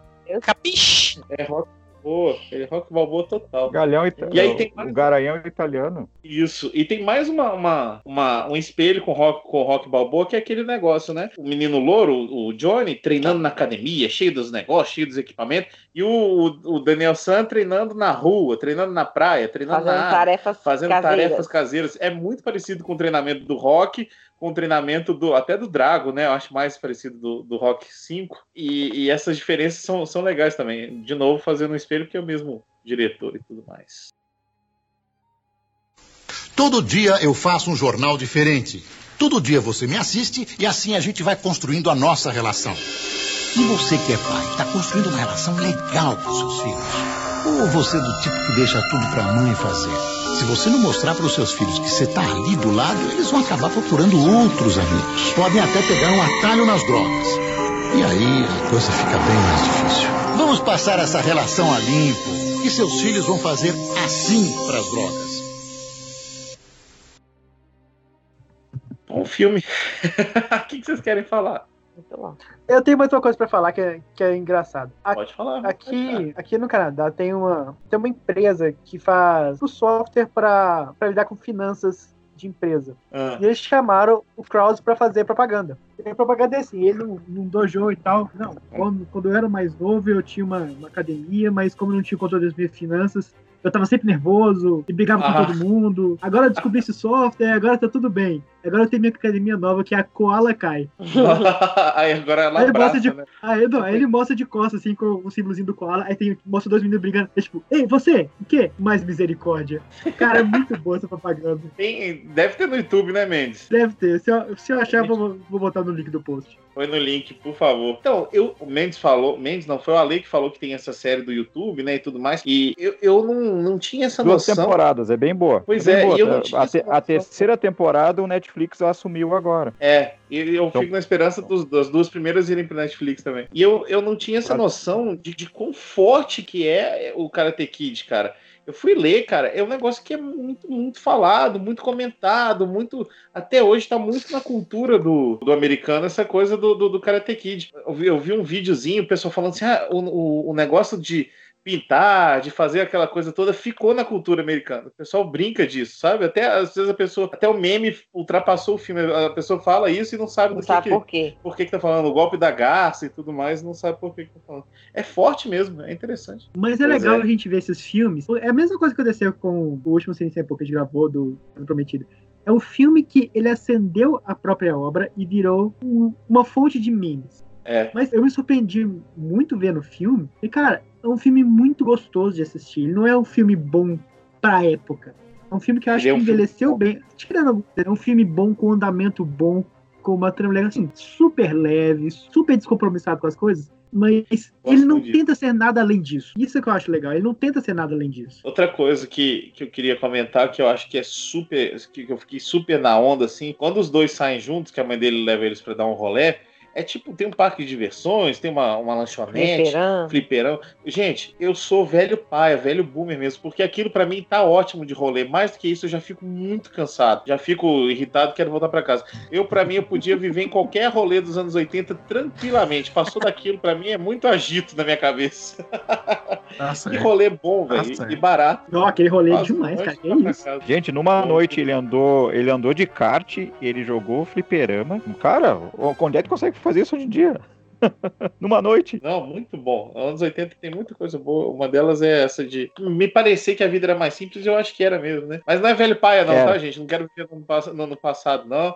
Jasper é bom, mas tem Kamen Rider novo e Sentai novo, que a gente pode assistir também, tá? Já tá passando Isso, na assim, Band? O Karatê tá passando na Band também. Vai ter que. Cara, tem que... Passando na Tá passando na Band. Mas Uau. isso é uma coisa que eu sinto é muita falta que a época do, do, do fliperama, cara. Era sempre aquele, aquele ambiente fechado, mal cheiroso, mas tinha uma mágica ali, que você tá cercado daquele monte de máquina fazendo barulho, botar as fichinhas lá, era, mano. Era maneiro, era maneiro, cara. Nossa, eu passei por isso, não me lembro. Eu tinha cabelo, gente. Cara, era muito legal mesmo. Assim, eu, eu era rato de, de fliperama e eu, eu ia muito escondido da minha mãe, que segundo minha mãe ficava muito marginal no fliperama. Então eu sou um marginal. Não, na verdade ela devia ter medo de alguém te levar embora. Ou, Aquele ou, povo que dá balinha, ou da homem da drogas, né? drogas. Muitas drogas. Mal sabia que eu que vendia. Ah! Samantha era um grande vendedor de, de drogas. Ele chegava lá no Samantha, fliperama, vendia, vendia a fita dos girais. Nossa senhora. Ô, Gente, outra Estrelando coisa, Samantha.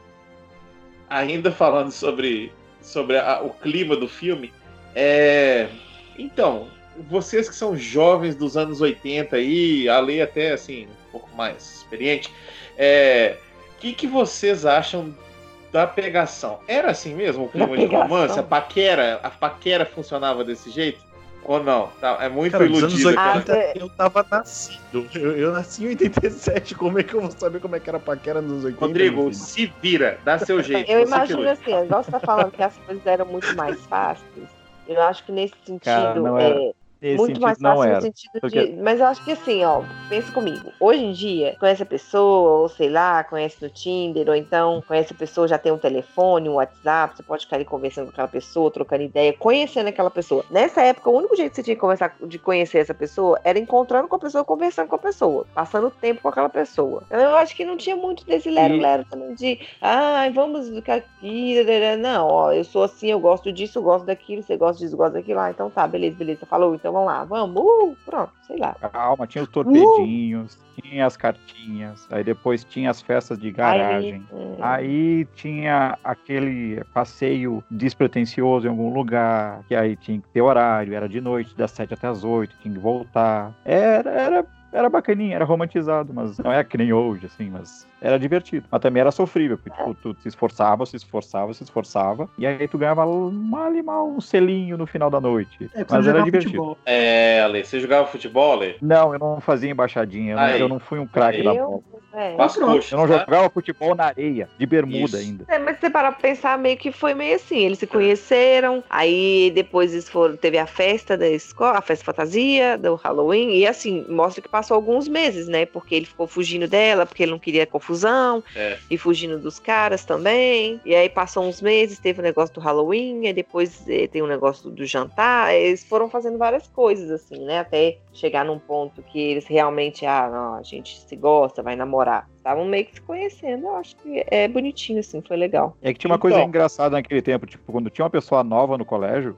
a pessoa se destacava, por incrível que pareça. É. Aí ele também tinha isso porque ele veio de fora, então isso criava uma magia em Sim. cima, sabe? E no meu tempo de colégio, quando vinha um aluno novo de outro lugar, nossa, o cara era um meio que o destaque, sabe? Ou a guria era o destaque. Oh, ela não é daqui, ela é de outra turma. Então tinha um pouco E disso outra, né? também, acho que atraiu Ele ela veio- pra ele. É, e ele veio da costa leste, eles estão na costa oeste, tem toda aquela mística, tipo, Nova York Isso. versus Califórnia e tal, tal. Não, peraí. É isso aí, ele não, peraí, Eu sei, ele é não de Nova Jersey. Ele, não é veio de de Nova Nova Jersey. Nada de bom veio de Nova Jersey. É louco? John Bon Você tá Jovi. louco da É cabeça? louco, rapaz. Mas Bon Jovi, Bruce- Bruce, Bon Jovi, Bruce Springsteen, o Tony Soprano. Você é louco. Pô, sai daqui, hein? Edgar Oh. Lamter, é, Bill Deus Spacer. Corta isso do cast, pelo amor de Deus. Não, porque foi divertido ver a reação. Eu sabia que isso ia acontecer. Jesus do céu. Ah, vá pro cacete, nunca mais gravo.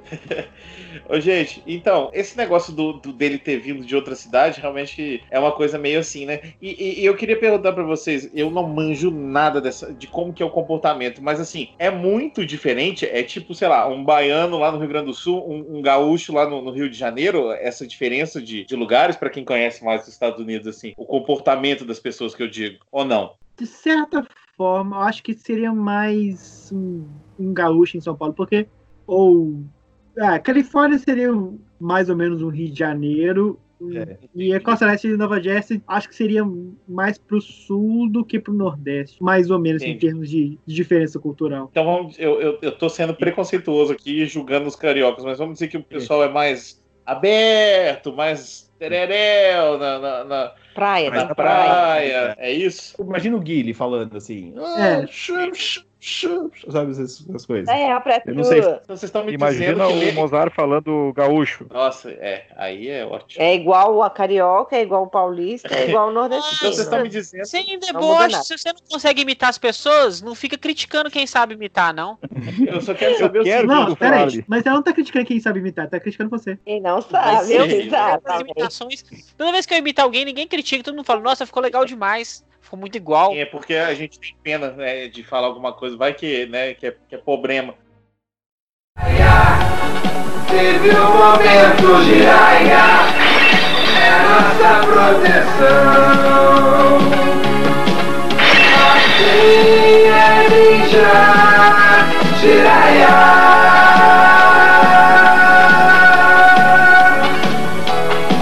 Trilha sonora das aventuras do seu herói preferido está à venda em discos e fitas Top Tape. Então tá, considerações finais. Olha Lima, começa aí. Bom, gente, esse foi um filme marcante na minha história, porque é um filme que eu vi na minha terra infância, no cinema ainda, tempo que a gente assistia filmes no cinema, era bem divertido. Um monte de gente, pipoca, gente gritando, aquele silêncio, lanterninha do lado, coisa que hoje em dia mais ninguém lembra, né? Assisti, ver, tempo de ver filme dublado também, aquela coisa que o filme não tinha muito, né, não era muito legendado, e tu vê rever o filme no na, na TV depois, vi várias vezes, Paródia dos Trapalhões, Gaivota do Bico Torto.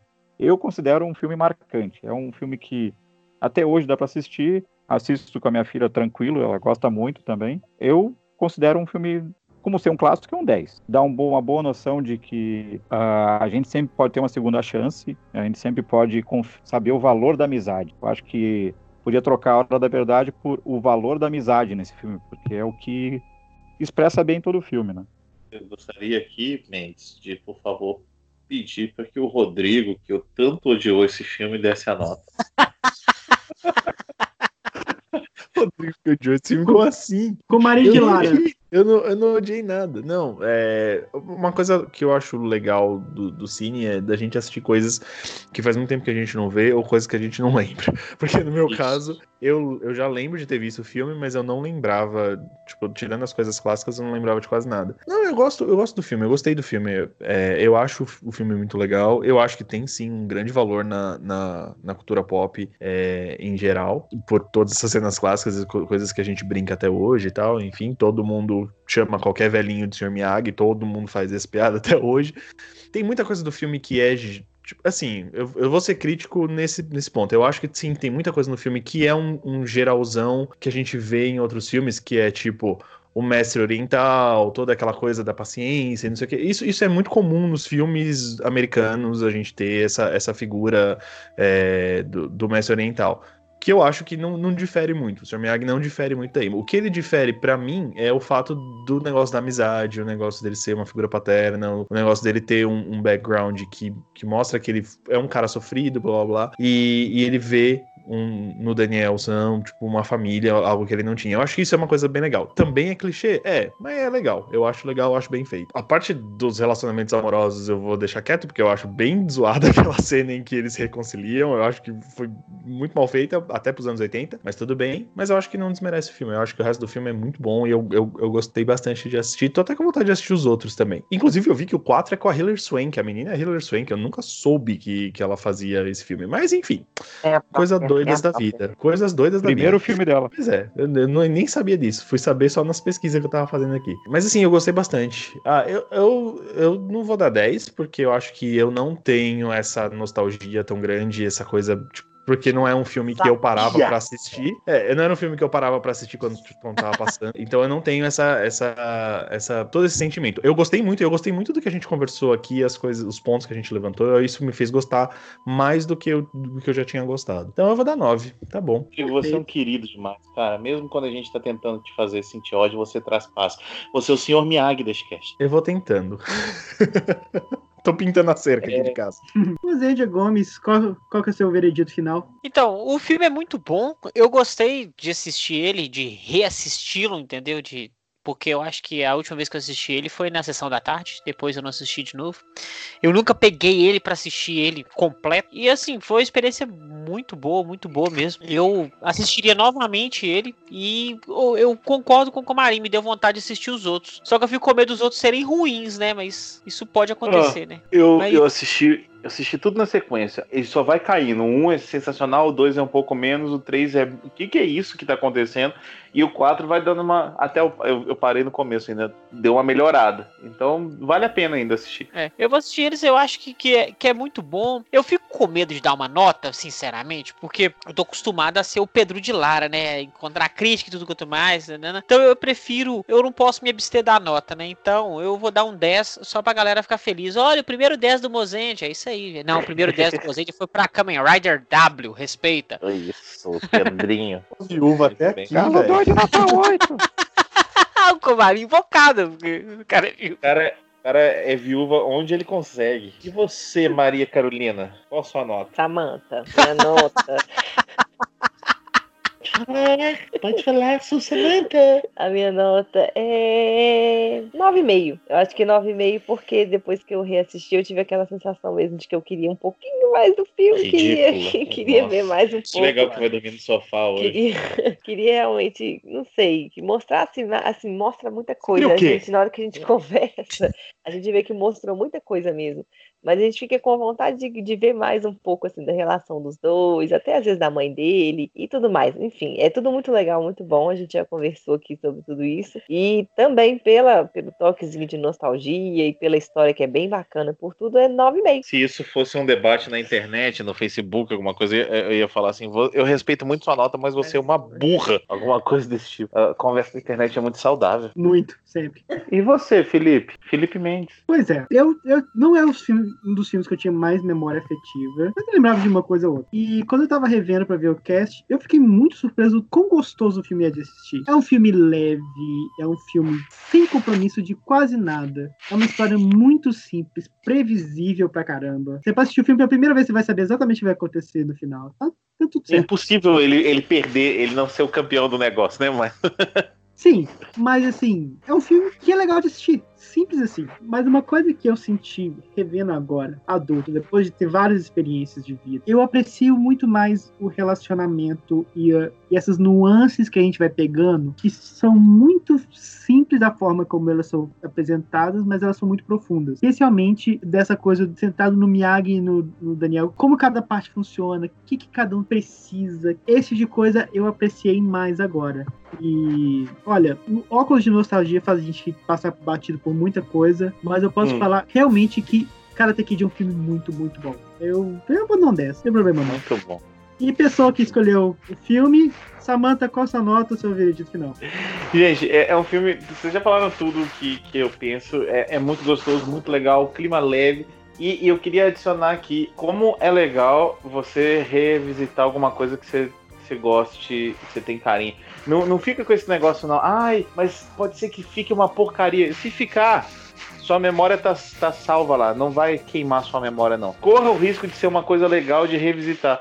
Né? Na maioria das vezes é. Tem uma coisa ou outra que não. Por exemplo, tem um filme chinês que eu assisti quando era pequeno que chama Sete Ninjas Kid. Eu fui rever e eu queria morrer. Mas, no geral, é, é muito legal. Você enxerga com outros olhos aquilo, né? Primeiro que você era um moleque, um adolescente, depois agora com uma, uma carga muito diferente. É muito importante, às vezes, até você fazer isso, né? Até pra saber se realmente eu gostava daquilo, o que, que mudou na minha vida. Dá uma reflexão até mais, mais profunda sobre isso. Eu acho que o Cine Sempu vai, vai trazer sempre isso. Mas é. Daniel San é um cara que acima de tudo é esforçado e é legal. né? É legal ver que às vezes a gente a gente acha que o nosso esforço não vai dar em nada, mas no final das contas você pode quebrar a cara de um cara num golpe da garça ali, né? Então que, que, que a cara do, do, do, do Johnny seja um problema que você tem, seja uma dúvida, um desafio no trabalho, na vida, e você consiga dar uma patada nele. É um filme Comarim que. vai dar. Comarim vai dar várias. Do Sold, Oh, né?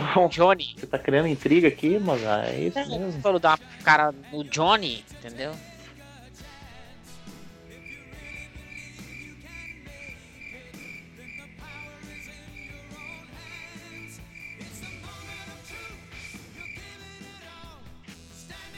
Por que, que eu faço as piadas e o pessoal fica em silêncio? Era uma piada? O silêncio depois da sua piada é mais engraçado que a piada.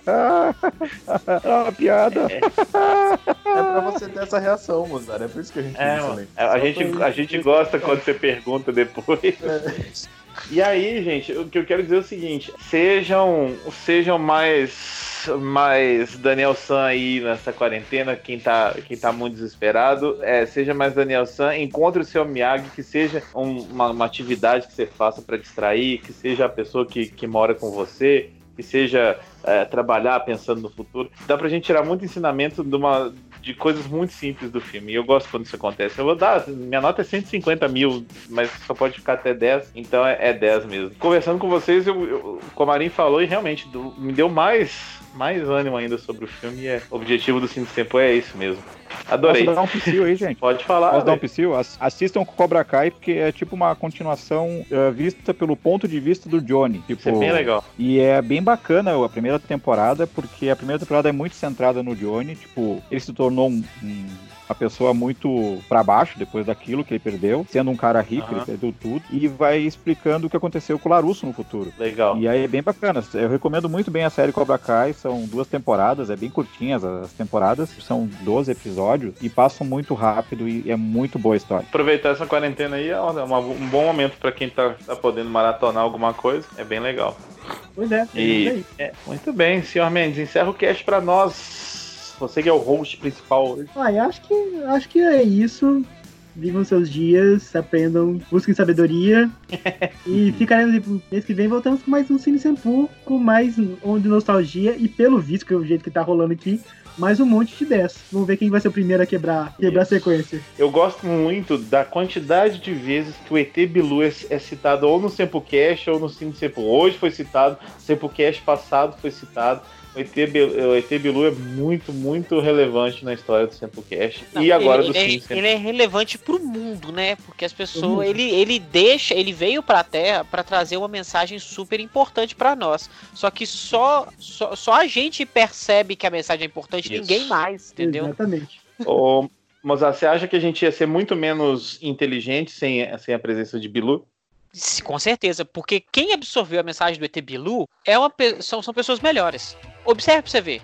Eu acho que Não sei se menos inteligente, mas com certeza menos sábio. menos sabe, né? O conhecimento deixa as pessoas sábias. Gente, muito obrigado, foi um prazer gravar com vocês. Um abraço, Um grande pessoal, e abraço. até a próxima. É, tchau, tchau. Tchau, tchau. Busquem conhecimento.